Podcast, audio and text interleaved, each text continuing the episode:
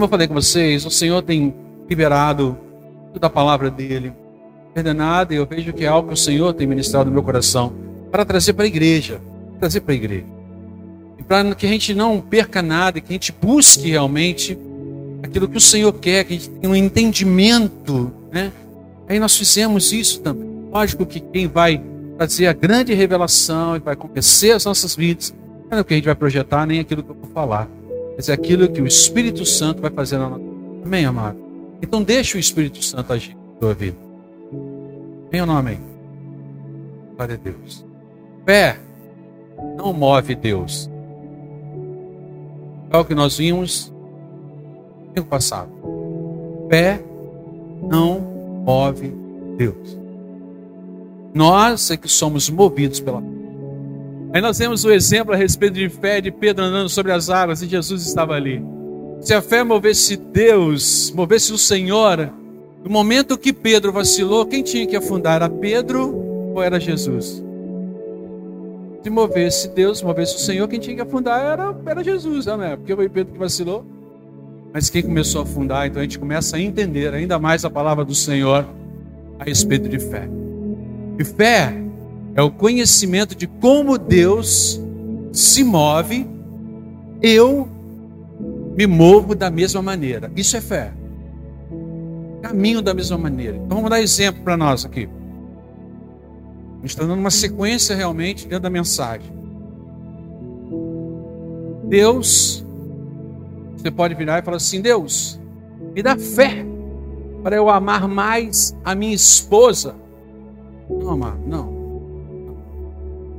Nossa postura tem que ser: Deus, eu vou amar a minha esposa da mesma forma que o Senhor. Isso é fé. Eu vou amar minha esposa da mesma forma que o Senhor amou a sua igreja e deu a vida por ela. Então a gente tem compreensão disso e essa atitude que a gente tem, isso é fé. Eu vivo dentro daquilo que Deus me revelou dar a sua vida por ela, pela sua esposa, como Jesus Cristo fez. E aí, diante dessa ministração, maturidade é certeza de conhecer a graça com objetivo de mais obras. E nós vamos agora caminhar um pouquinho dentro de Abraão, conhecendo e vendo um pouquinho sobre a história de Abraão. Abraão ele é conhecido como pai da fé. Pai da fé. É, a gente sabe disso, a Bíblia fala sobre isso. E a palavra que Deus usou para Abraão foi: atenção, Deus falou então para Abraão: Eu te farei pai. Essa foi a palavra que Deus disse para Abraão: Eu farei de você pai de muitas nações. Certo? Ser pai era algo que Abraão não podia. Humanamente ele não podia ser pai. Sua a sua própria capacidade, Abraão não podia fazer isso. Até mesmo com idade avançada, não tinha como. Ainda mais com Sara, que também estava numa idade avançada, também não tinha como. Isso humanamente. E a palavra de Deus para Abraão mostrou para ele que sua vida agora só existe a partir de um relacionamento. Porque se ele vai ser pai, é preciso ter um relacionamento para gerar algo que Deus quer fazer na vida dele. De ser pai. E não em benefício próprio. Sabe isso? Seria para acumular e gerar para o seu próximo filho.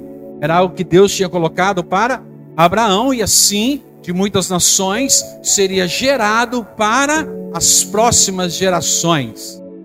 Então, a partir de Abraão, era gerar algo para alguém, é algo que o Senhor está revelando para a gente também. Que a partir de mim é algo para o Senhor gerar algo para frente. Então Deus foi e deu uma palavra para Abraão e para a próxima geração. Qual foi o primeiro pensamento que Abraão, depois que Deus falou com ele que o faria pai, o primeiro pensamento que veio na mente de Abraão foi o pensamento de serviço, serviço. Serviço. Olha só, vamos entender a respeito disso, todos nós. Deixa o Espírito Santo ministrar. Ele pensou que no que ele tinha que fazer para aquela promessa que Jesus colocou para ele, para que isso funcionasse. E diante da promessa, Deus deu para Abraão um dom. Um dom. Só que dom sem o Espírito Santo não é nada. Mesmo Deus liberando um dom sobre a nossa vida, um dom sem o Espírito do Santo de Deus não é nada. Um dom sem o Espírito Santo amaldiçoa. Amaldiçoa e não abençoa.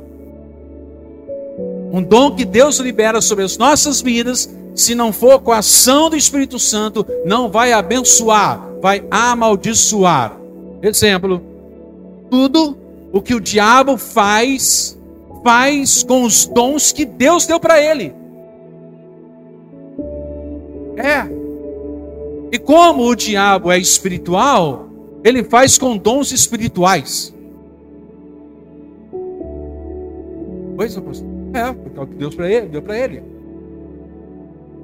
Então grave uma coisa no seu coração. Se não acontecer mudança na nossa mente, se não acontecer mudança na nossa mente, eu vou utilizar os dons em busca de resultados.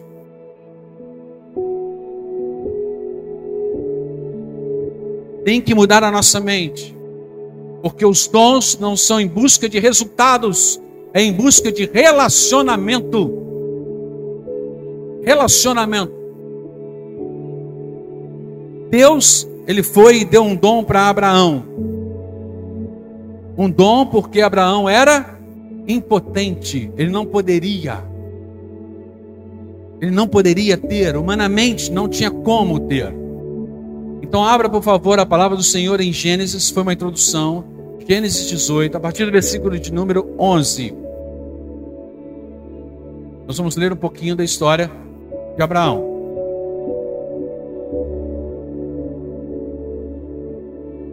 Lembra que Deus chamou Abraão e falou com ele que ele seria pai. Dessa maneira, então, a gente vai dar uma caminhada para entendermos ainda mais a respeito o direcionamento do Senhor a essa vida, revelação bíblica para as nossas vidas. Gênesis 18, a partir do versículo de número 11, diz assim: Abraão e Sara já eram bem velhos, e Sara tinha passado, havia muito tempo, da idade de ter filhos. Por isso riu consigo e disse: Como poderei, como poderia uma mulher da minha idade ter esse prazer? Ainda mais quando meu senhor, meu marido, também é idoso. Então o Senhor disse a Abraão: Por que Sara riu? Porque disse: Pode uma mulher da minha idade ter filho? Existe alguma coisa difícil demais para o Senhor? Voltarei por essa época, no ano que vem, e Sara terá um filho. Sara teve medo e por isso mentiu. Eu não ri. Mas ele disse: Não é verdade, você riu. Até aí. Pode ficar com a Bíblia aberta, pode sentar. Então nós vemos sim uma revelação e um chamado de Deus para Abraão dizendo que ele vai ser pai. E diante disso, Sara, como é que eu vou ser pai? como é que eu vou ser mãe? Como é que Abraão vai ser pai na idade que ele está, na idade que eu estou, inclusive até rio, diz aqui o texto. Então o que, que nós temos aqui? Pessoas com o corpo adormecido, não pode gerar filhos. Tá certo? Não pode. E como ele conseguiu engravidar Agar? Porque tinha uma promessa de Abraão para ter um filho com Sara, e Abraão foi e teve um filho com Agar. Certo? E como é que é o nome desse filho? Ismael. Amados, como ele conseguiu engravidar Agar? Porque junto com a promessa, ele recebeu um dom. Quem recebeu um dom? Abraão. Deus deu a promessa, falou que ele teria, e o Senhor foi e liberou um dom para que ele pudesse. Isso é uma capacitação para quê? Para se cumprir uma promessa que Deus deu. Amém? Só que ele usou a sua capacitação com a motivação errada. Abraão fez isso. Errado porque ele entendeu a capacidade para o serviço e não para o relacionamento. Quando Deus deu a promessa para Abraão, o que ele pensou logo em seguida? Quando o Senhor deu a promessa para ele, ele logo pensou o seguinte: Deus só pode estar falando com o meu mordomo Eliezer. Porque o meu mordomo Eliezer está aqui, aí sim, ele vai ter condição de ter filho. Agora eu não. Porque não está vendo relacionamento, está vendo o que? Serviço. Porque não enxergava o relacionamento, mas a competência. E Sara pensou quando a promessa chegou até ela. Qual foi o pensamento de Sara? Deus só pode estar falando com a minha melhor empregada, que era H. Está vendo o pensamento deles diante de uma promessa e de um dom que Deus deu? Vamos partir para o serviço. Vamos arrumar alguma coisa para se fazer. Vamos trazer, na verdade, já algo para apresentar. Ao invés de eu entender a respeito de relacionamento, eu entendo a, a, a respeito de serviço, de que tem que apresentar alguma coisa. Mas aqui na questão era o Senhor mostrando que a respeito de dons não é para apresentar resultados, mas é para ter relacionamento. Mas eles não entenderam isso. Por isso eles projetaram, Abraão projetou no Eliezer e Sara projetou na Agar. Isso é natural, amados. Acontecer nas nossas vidas também. Deus nos dá uma promessa e logo pensamos em serviço. Logo pensamos em desempenho e não em relacionamento. O Senhor vai chama uma pessoa para se tornar pastor. Qual é a primeira coisa que ele pensa? Hoje está pregando, hoje está levando vidas para Jesus. Ei, peraí, um dom recebendo algo do Senhor, e é isso que você tem que apresentar diante do Senhor. O Senhor quer que exista um relacionamento. Então isso vai para qualquer chamado que nós temos, dentro de um dom que Deus deu para nós. Quando nós abrimos a palavra do Senhor em Gálatas 4, o apóstolo Paulo fala que Abraão teve dois filhos, certo? Um filho com H, que o nome era Ismael, e um filho com Sara, que o nome era. Ok. Então, diante do dom e ao olhar para o serviço e apresentar resultado, então Abraão foi e teve um, um relacionamento, teve um filho com Agar e gerou Ismael, o filho segundo a carne. E depois nós temos mais para frente que Abraão, no seu casamento com Sara, teve um filho chamado Isaac, que é o filho segundo a promessa. Gera crise no nosso chamado quando produzimos com os dons que recebemos de Deus obras movidas pela carne. Gera crise.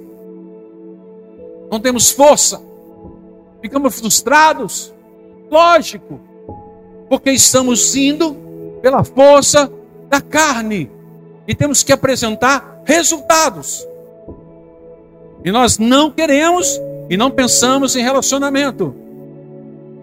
E é por isso que está faltando para nós relacionamento de natureza. O que, que é isso? Relacionamento paterno. Paterno. Volto a falar, falei na mensagem passada e quero falar novamente. Quando a gente diz paterno, não está aqui em cima o machista e dando mais valor para o homem e mulher, não é questão, é questão de mentalidade em Deus, para nós termos um pensamento paterno. Então isso serve tanto para homem quanto para mulher. Amém? Amém, amados? Amém.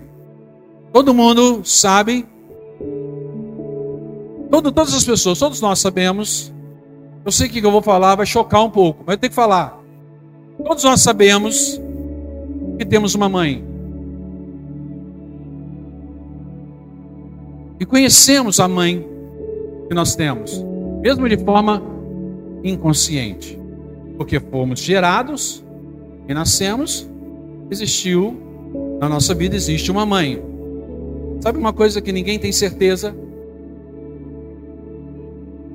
Precisa falar? Precisa, pastor. Uma coisa que ninguém tem certeza é quem é o pai.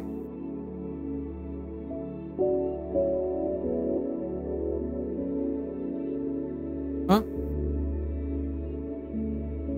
Troca essas coisas. A criança gerada no ventre da mãe e nasce, quem é o pai? Pelo menos ela falou que era eu. Ela disse. Não é verdade, amados? Olha só, preste atenção, nós estamos levando isso para o lado espiritual. Terá crise dentro dessa área.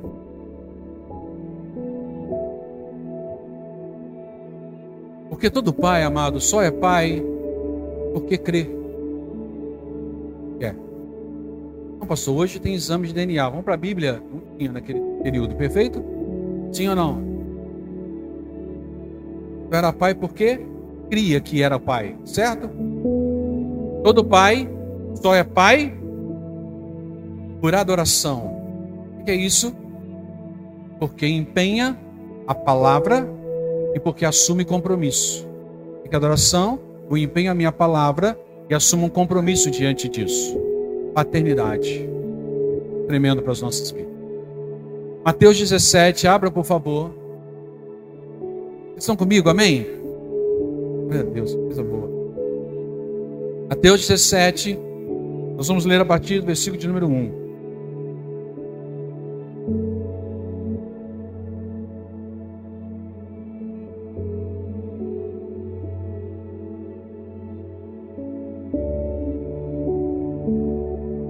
Mateus 17, a partir do versículo de número 1. Diz assim a palavra do Senhor. Seis dias depois, Jesus levou consigo Pedro e os dois irmãos, Tiago e João, até um monte alto. Enquanto os três observavam a aparência de Jesus, ficou transformada de tal modo que seu rosto brilhava como o sol e suas roupas se tornaram brancas como a luz. De repente, Moisés e Elias apareceram e começaram a falar com Jesus. Pedro exclamou: Senhor é maravilhoso estarmos aqui. Se quiser, faremos três tendas. Uma será sua, ou uma para Moisés e outra de Elias. Enquanto ele ainda falava, uma nuvem brilhante os cobriu, e uma voz que vinha da nuvem disse: Esse é o meu filho amado, que me dá grande alegria, ouçam-no. Aqui aparece para nós, eu quero destacar aqui apenas um profeta, que é conhecido o profeta, que é Elias. Elias. Perfeito? Tá lá no monte orando, apareceu aí Elias, aparece Elias. No tempo do profeta Elias, no tempo do profeta Elias, os profetas que não eram de Deus tinham mãe. Como assim? É isso mesmo. Profetas que não eram de Deus, eles tinham uma mãe. E como é que chamava essa mãe? Jezabel. Jezabel. Jezabel era uma rainha muito ruim que promoveu a idolatria e matou muitos profetas. Muitos profetas. Jezabel era a mãe dos profetas de Baal. Que oferecia ofertas para o Deus Baal e não para o Deus soberano, Senhor.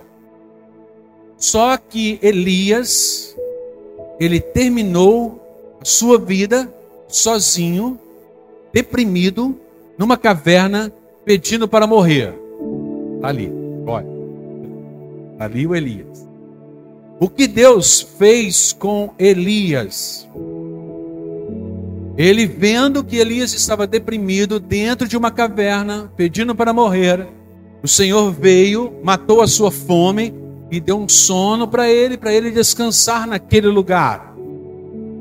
Depois Deus mostrou para Elias, né, o que ele Deus faz. Mostrou, Deus mostrou o que Deus, ele mesmo Deus faz. Então Deus mostrou para Elias o vento, o fogo, o terremoto, mas Deus não falou, não mostrou para ele quem ele era.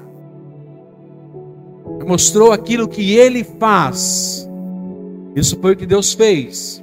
Depois, depois Deus fazer isso, até que Deus voltou e falou no ouvidinho de Elias, do profeta.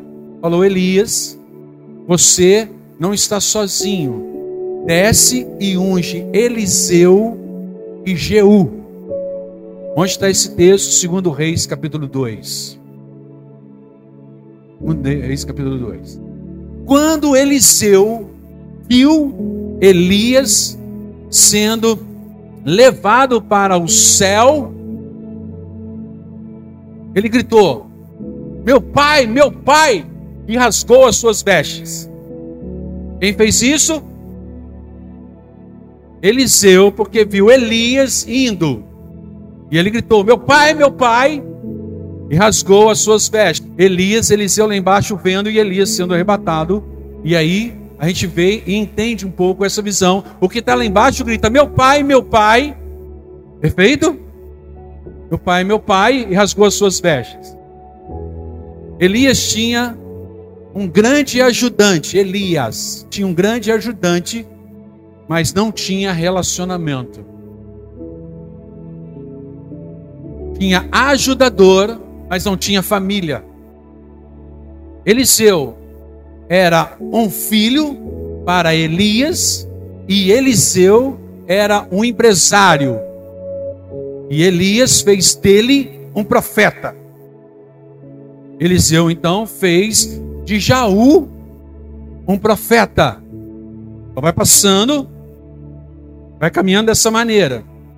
Elias, que era um profeta e conseguiu matar profetas, ele não conseguiu matar, Elias não conseguiu matar a rainha. E era Jezabel.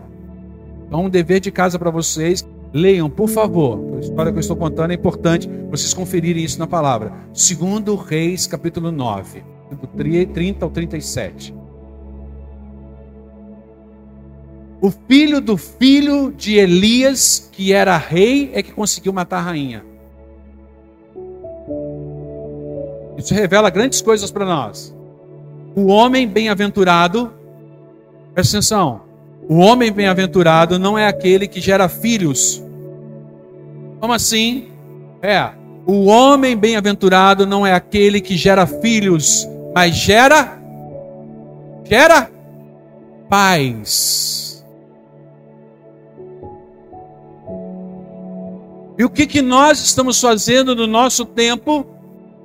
Nós estamos alegres porque nós estamos gerando filhos e nós não estamos preocupados em gerar paz. O Salmo 128 diz assim a palavra do Senhor, escute por favor. Salmo 128, versículos 5 e 6.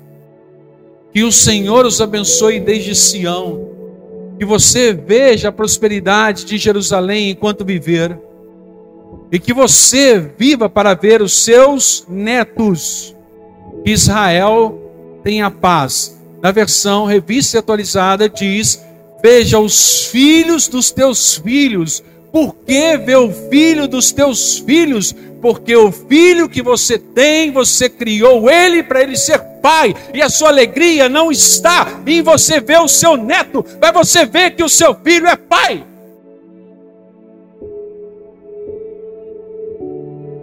e ele gerou algo. Ele se tornou alguém paterno e não uma criança. Veio para maturidade, paternidade que tem maturidade. E essa tem que ser a nossa caminhada. O que Deus prometeu para Abraão.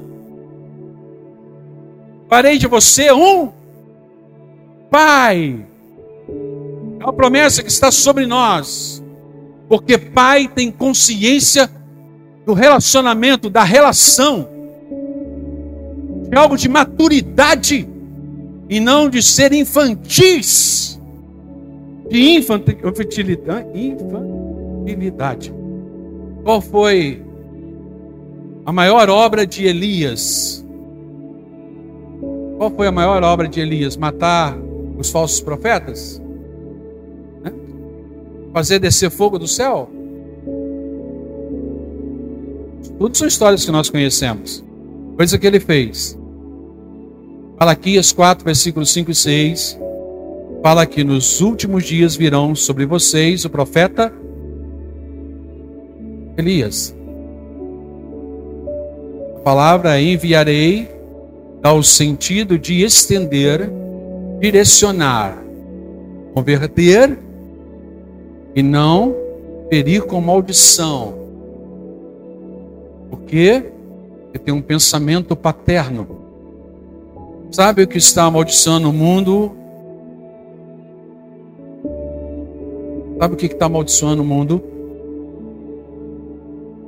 A falta de relações bem-sucedidas. Falta de relações bem-sucedidas. Precisamos de pessoas que se relacionam sem medo de errar. e tenha sempre um coração querendo acertar, porque o Senhor olha a intenção do nosso coração. Deus não vai te tratar melhor porque você fez a coisa certa. Deus não vai te tratar melhor porque você fez a coisa certa. E nem vai te tratar pior porque você fez a coisa errada. Por quê? Porque Deus não é corruptível. Porque se assim fosse, eu não teria salvação. Certo? Não teria salvação. Deus não trata ninguém mal. Porque Ele é Pai. Pai é maturidade. Caminha ação está próximo, presente. Então, relacionar. Por isso, somos nós. Diante de tantas coisas que falamos aqui nessa noite, é, eu pretendo parar aqui agora. Mas diante de tantas coisas que nós falamos aqui, parar, né? Grave pelo menos duas coisas. De várias coisas. Duas. Uma. A fé é o conhecimento como Deus se move para eu me mover da mesma forma. Segundo, somos gerados em Deus para nos tornarmos pais.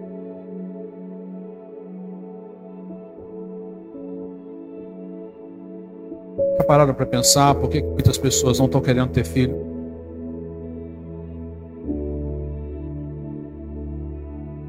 Estão vivendo dentro do casamento com infantilidade.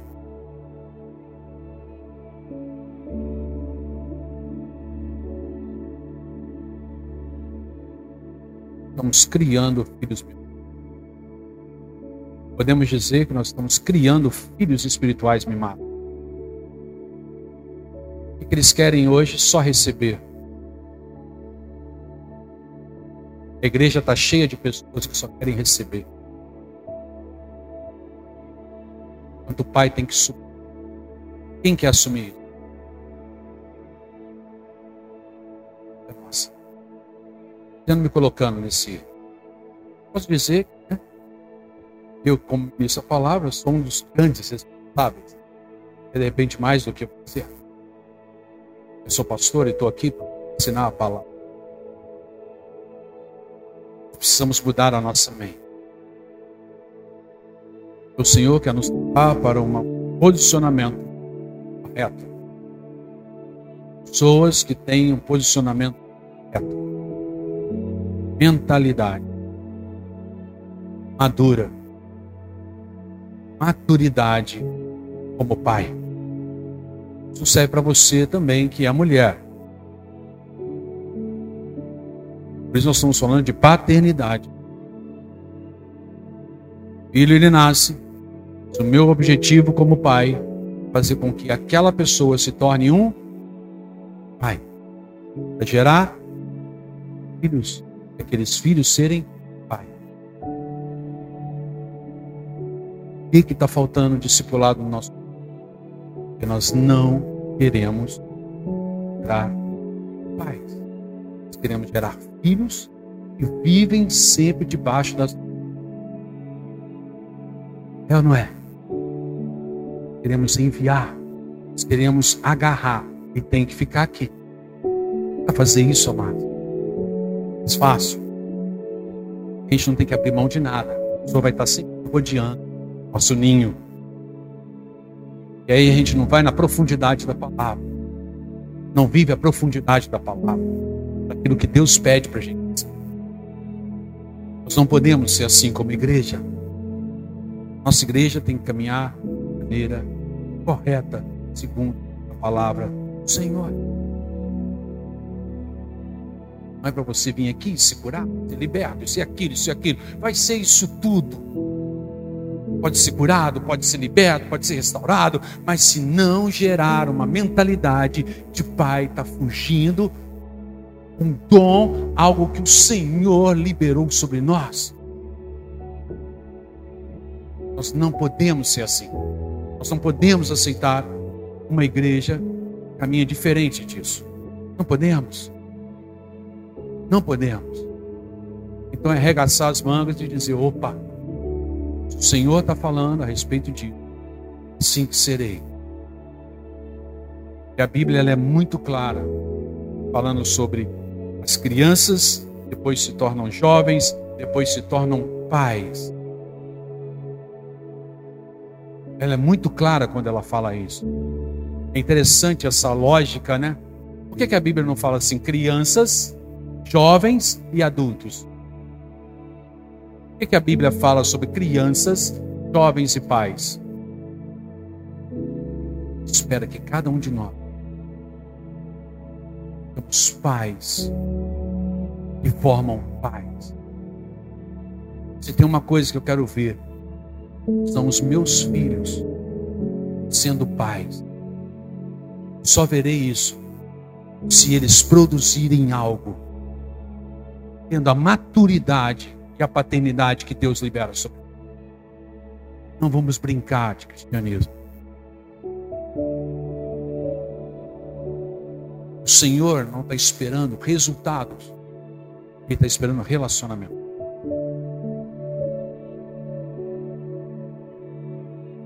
Relacionamento.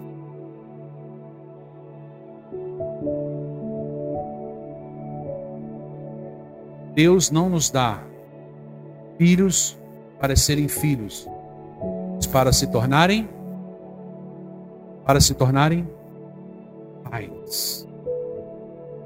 Amém? Glória a Deus. Para ser do Senhor. Para quê? Para dizer que eu posso, que eu não posso? Está vendo como é que a gente olha muito resultado e por muito tempo a gente olhou? Olhavam para a mesa dizendo o quê? Aí ah, eu posso tomar. Eu não posso tomar. Sim, você não pode. Está olhando para a mesa de forma errada muitas vezes. Já olhamos muito tempo de forma errada. Fulano de tal pode, fulano de tal não pode. A questão aqui não é quem pode quem não pode. A questão aqui é quem está disponível para um relacionamento com o Senhor ou não. Você quer um relacionamento com o Senhor ou não. Porque como eu falei de manhã, eu falo isso várias vezes. Não é o pecado que nos tira da ceia do Senhor e que nos afasta da ceia do Senhor. Não é o pecado que nos afasta da ceia do Senhor. É a ceia do Senhor que nos afasta do pecado. Por quê? Porque nós temos um relacionamento porque nós temos uma intimidade com o Senhor. Porque nós contemplamos a santidade de Deus e queremos viver como o nosso Deus vive. Por isso que fé é ver aquilo que o Senhor ele faz. E a forma como ele faz é a forma como eu vivo.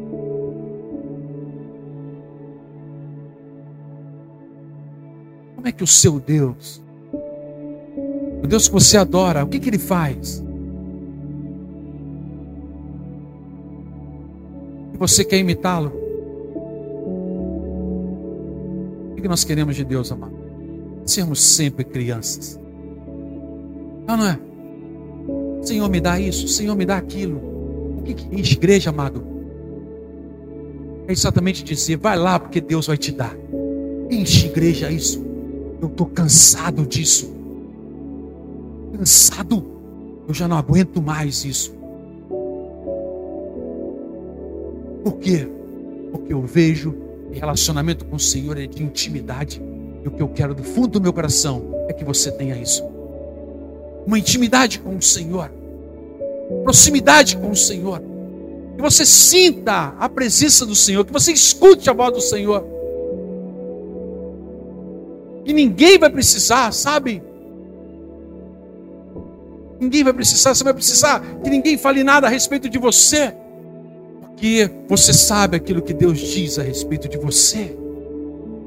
Aquilo que as pessoas dizem ao seu respeito, estão dizendo. Mas aquilo que o Senhor diz ao seu respeito, você está ouvindo e sabe que é verdade. Porque é algo que você busca no seu íntimo. o seu quarto secreto. O que, que nós buscamos no quarto secreto com o Senhor? Que Ele nos abençoe. Não, amados. Por que, que Jesus Cristo fala para a gente entrar no quarto secreto? Para Ele nos abençoar? Não! Não é para nos abençoar. Porque abençoado nós já somos. Nós somos filhos de um Deus abençoador e por isso eu sou abençoador. Então por que, que eu tenho meu quarto secreto? Por que, que Jesus fala para eu entrar no meu quarto secreto? Para ter um relacionamento com Ele, intimidade com Ele, para senti-lo.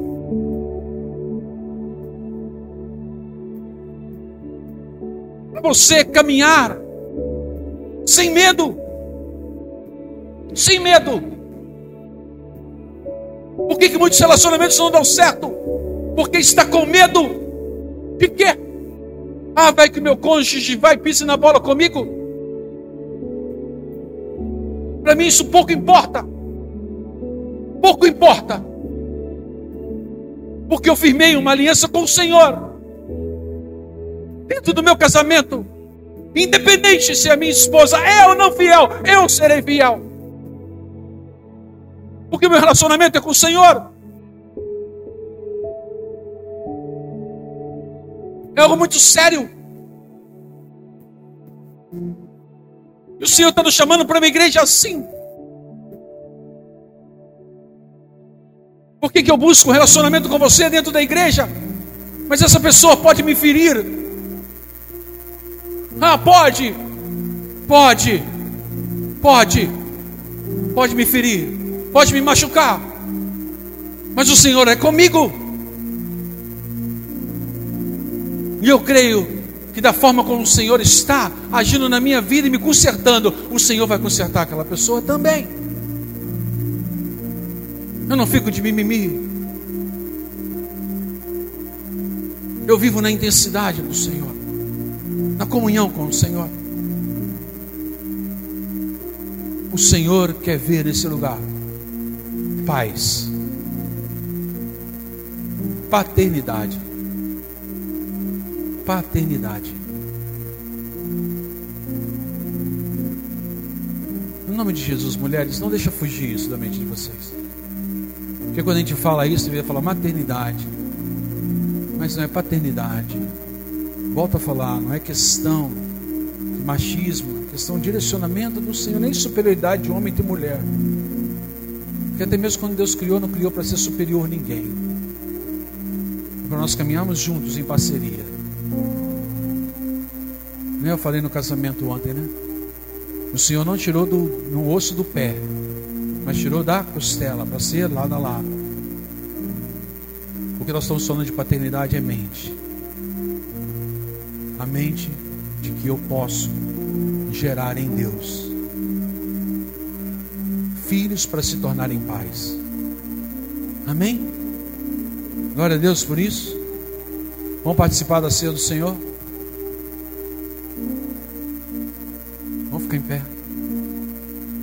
Feche seus olhos.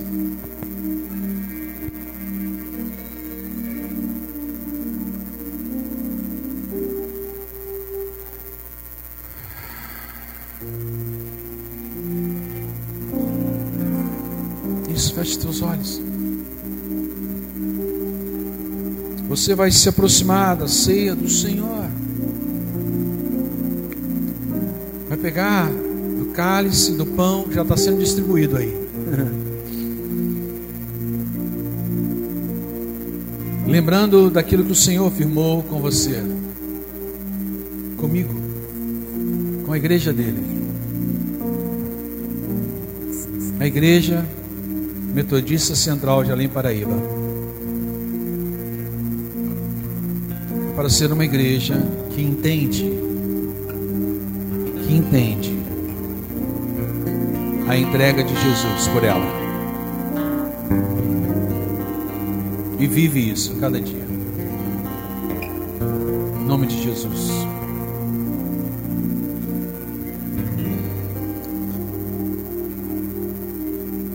O pão que chega na tua mão, o cálice que chega na tua mão, o pão que simboliza o corpo, o cálice que simboliza o sangue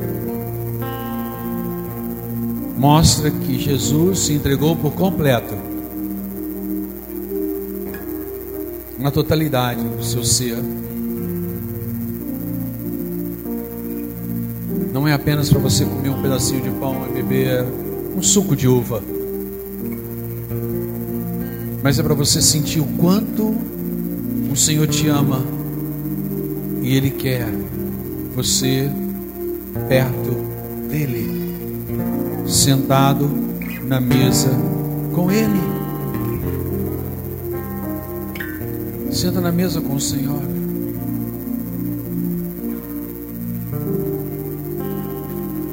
Pastor, aqui na igreja todo mundo pode tomar? Todo mundo pode tomar. Você não precisa ser batizado para tomar. A gente orienta apenas que você tenha consciência e vive realmente como Jesus Cristo sendo seu Senhor e Salvador. Tá bem? Eu tenho Jesus como meu Senhor e Salvador. E aí eu participo, porque a mesa não é mérito. Se a gente fosse olhar por mérito, ninguém pegaria nada. ninguém. Nenhum de nós.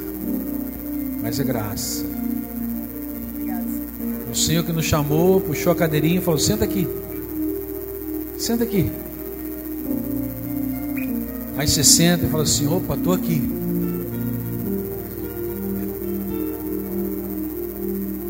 E aí você tem exatamente o momento de comunhão com Ele.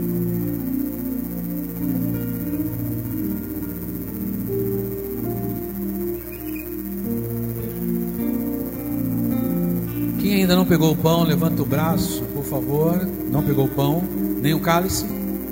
Tá. A gente que não pegou o pão, não pegou o cálice, só sinaliza pra gente, pra gente poder tá fazendo ali atrás, Ana Clara.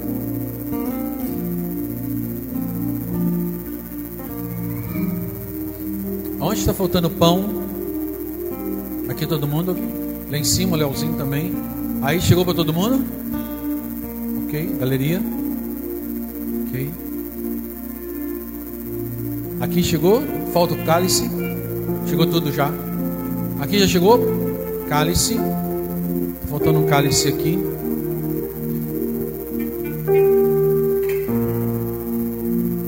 Aqui. A Isabelle. Já tem. Chegou aí? Ah, então tá.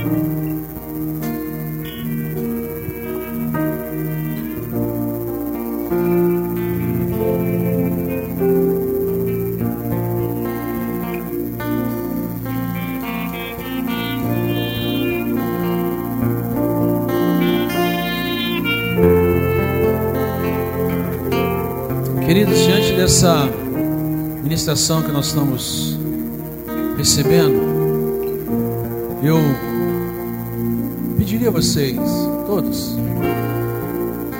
é, não perca a sequência daquilo que o Senhor tem revelado. Se você não estava aqui domingo passado, tiver oportunidade, entra lá nas nossas redes sociais, veja a ministração passada, esteja aqui domingo que vem creio que o Senhor está querendo falar mais e mais para as nossas vidas, para termos maturidade. Amém? Então todo mundo já está com cálice aí. Bom, ok. Só do louvor também. Foi.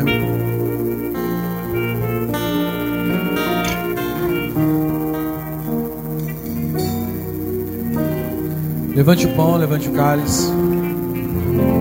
Por favor. Você em casa também que tem aí, está tomando a ceia nessa noite na sua casa, pega o pão, pega o cálice. Sabemos que na noite que o Senhor foi traído, Ele pegou o pão, o abençoou, partiu e disse: Esse é meu corpo que é dado por vós. Por semelhante modo, depois de haver ceado, ele pegou o cálice, o abençoou e disse: este é o cálice da nova aliança firmada no meu sangue. Tomai e bebei em memória de mim. Senhor, nós sabemos que foi o Senhor que preparou essa mesa para nós. Foi o Senhor que nos chamou para essa mesa.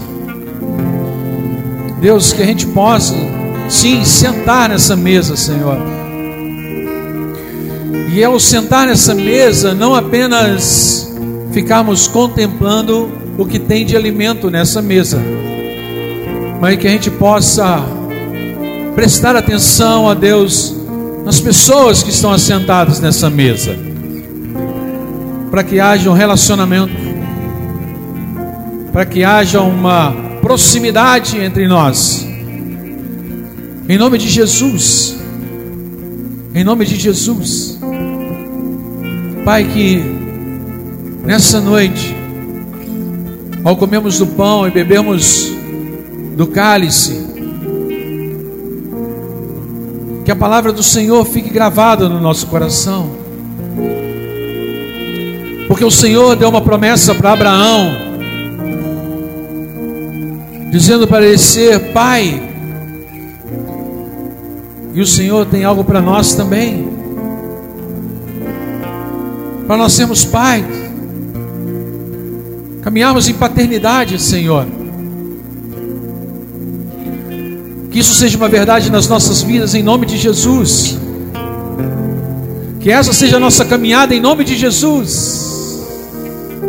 Em nome de Jesus.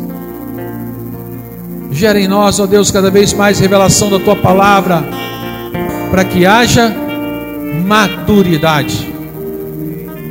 Em nome de Jesus. Consagramos a Ti, ó Deus, o pão e o cálice. Pedimos a Tua bênção sobre cada pão e cada cálice que está nas mãos dos Teus filhos e filhas, tanto aqui, ó Deus, na igreja, quanto as pessoas que estão em casa e não podem estar aqui. Que o Senhor esteja abençoando e consagrando, em nome de Jesus. Amém. Coma do pão, beba do cálice. Tenha um momento de oração. Ore.